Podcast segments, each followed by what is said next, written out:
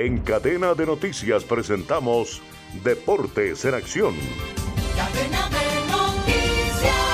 La Federación Internacional de Fútbol FIFA ha anunciado este miércoles que concede la candidatura de España, Portugal y Marruecos el Mundial del 2030, aunque el partido inaugural será en Montevideo, Uruguay. El primer encuentro de la selección argentina se jugará en Argentina y el inicial de la paraguaya en Paraguay. La concesión de estos tres encuentros a la candidatura suramericana es un guiño al centenario de la primera Copa del Mundo celebrada en Uruguay en 1930. Será una Copa del Mundo en seis países, que ya están clasificados para la cita por su condición de anfitriones y en tres continentes. España ya acogió el Mundial de 1982.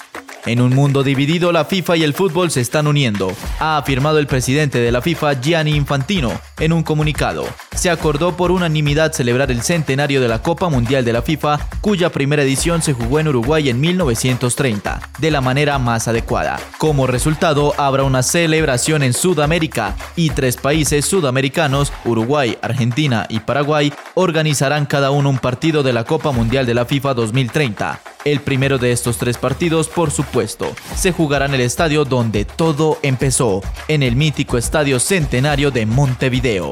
Las pruebas realizadas esta mañana han mostrado que Robert Lewandowski sufrió un esguince en el tobillo izquierdo. Es baja y su evolución marcará su disponibilidad. Anuncia el comunicado, Robert Lewandowski estará al menos un mes fuera de las canchas y se perderá el clásico ante el Real Madrid.